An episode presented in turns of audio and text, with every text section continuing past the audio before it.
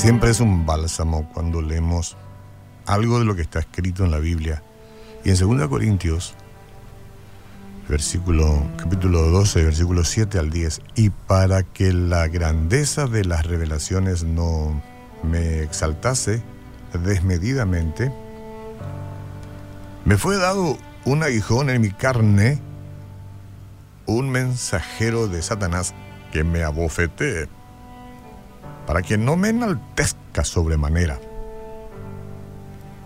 Respecto a lo cual tres veces he rogado al Señor, dice Pablo, que lo quite de mí, que lo quite de mí. Y me ha dicho, bástate mi gracia, porque mi poder se perfecciona en la debilidad. Por tanto, de buena gana, dice Pablo, me gloriaré más bien en mis debilidades para que repose sobre mí el poder de Cristo.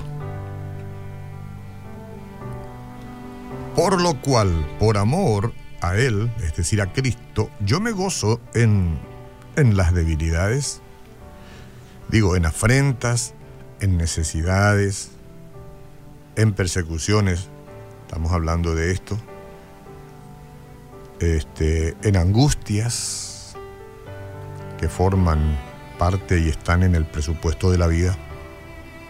Porque ahí cuando soy débil, entonces soy fuerte. ¿Por qué? Porque sobre mí reposa el poder de Cristo.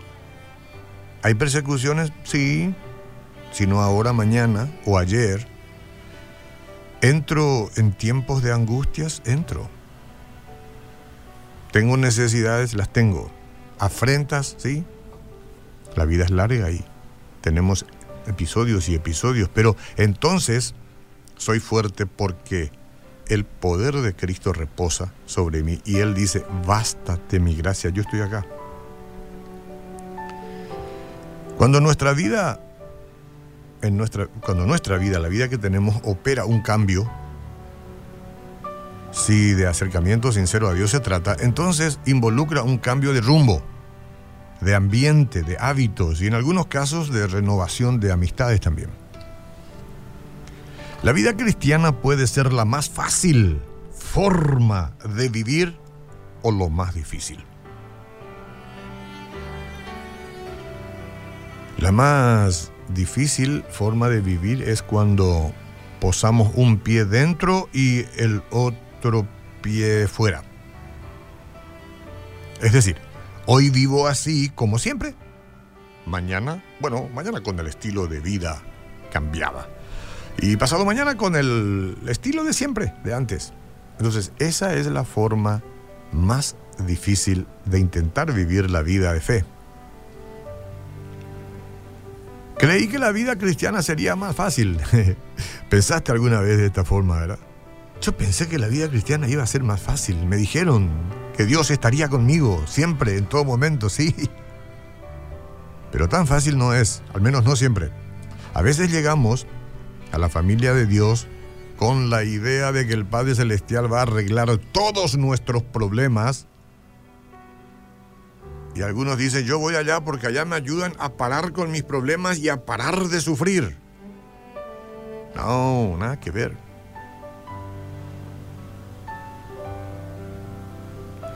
Llegamos a la familia de fe muchas veces, ojalá que no, engañados, ¿verdad? Ojalá que no.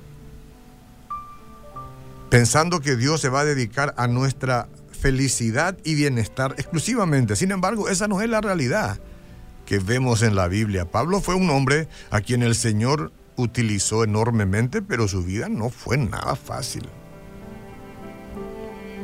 Pero no te asustes, ¿eh? Hay que decirlo, en cierto momento Pablo pensó que su dolor era una carga demasiado pesada y le rogó a Dios que se lo quitara. No sé cuál es la carga o el dolor que en este momento pesa sobre vos. Y le decís a Dios, quítame. Y no sé cuántas veces te dice, bástate mi gracia. Por ahora, o bástate mi gracia, en definitiva. No hay nada de malo en pedirle al Señor que alivie nuestro sufrimiento, por supuesto.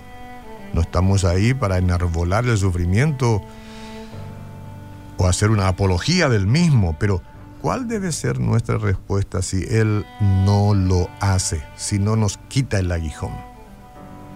Pablo probablemente no imaginó que su experiencia quedaría registrada en la Biblia para consolar, para guiar a los creyentes de ahora en este país y los de ayer y los de mañana a lo largo de los siglos. La promesa que Dios le dio se aplica también a nosotros. Bástate mi gracia. Ya tienes mucho, pero ¿y esto? Bástate mi gracia. Bueno, uno quiere imaginar cosas. Ahí dice, bástate mi gracia. La connotación y el tono con la que Jesús habló o con el que Jesús habló, yo no sé. Pero cuando Pablo pidió que le quitase el aguijón, el problema o el dolor, vaya a saber qué, Jesús le dijo, bástate mi gracia. Y esas palabras deben ser un bálsamo para nosotros. La gracia de Dios podría definirse como su provisión en el momento de nuestra necesidad. El problema es que a veces no parece que el Señor está realmente respondiendo a nuestras necesidades, pero Él ve las dificultades, Él ve los resultados y las complicaciones que nosotros no vemos.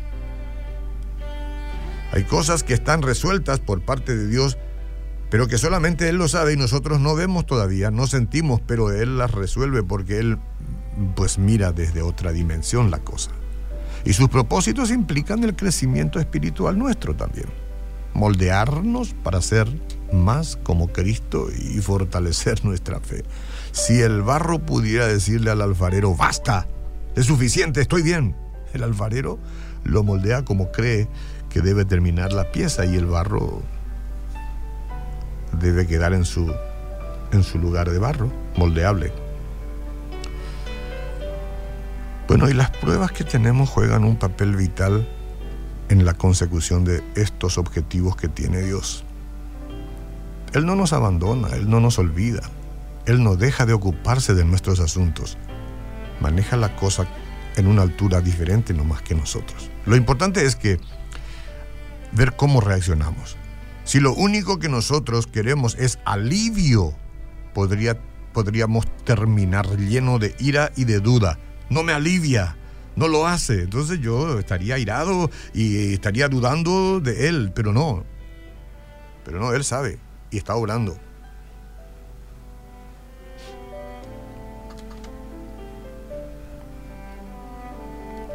Pero si tu deseo es llegar a ser la persona que Dios quiere que sea, si mi deseo es llegar a ser la persona que Dios tiene en mente que yo sea, voy a ver, tenemos que ver la prueba como una oportunidad. Cada prueba que tenemos. Hay gente que ha tenido mucha prueba, dolorosísima, a lo mejor mucho más de las que vos y yo nos estamos hoy quejando. Pruebas difíciles. Y hay que verlas como una oportunidad. No nos queda otra. ¿Y una oportunidad de qué? Y una oportunidad para que Cristo refleje su naturaleza en usted, en mí y pues nos fortalezca. Señor, esta prueba, esta lucha, este dolor, esta situación, que mi naturaleza quiere que me la quites ya, te la presento. Si puedes y quieres, quítamela ya. Pero si forma parte de tu plan de hacer las cosas a tu manera y con el tiempo que necesitas para que yo finalmente sea lo que tú quieres, entonces Dale nomás, obra en mi vida. Entre tanto, tú basta mi gracia. Tu gracia me basta. Tu gracia me basta. Ese es todo el poder que necesito en este momento, saber que estás ahí. Y que traerás el alivio cuando ya no puedas soportar. Toda mi vida entrego en tus manos.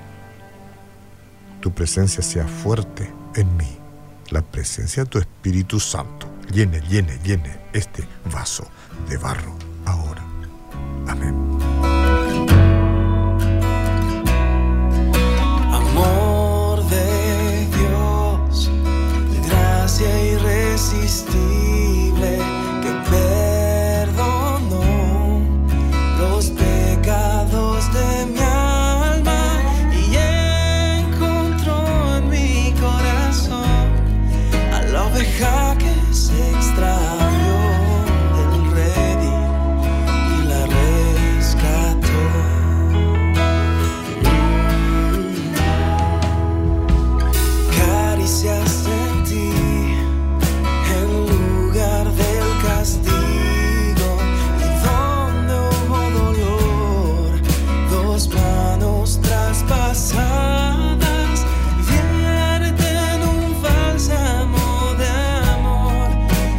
사람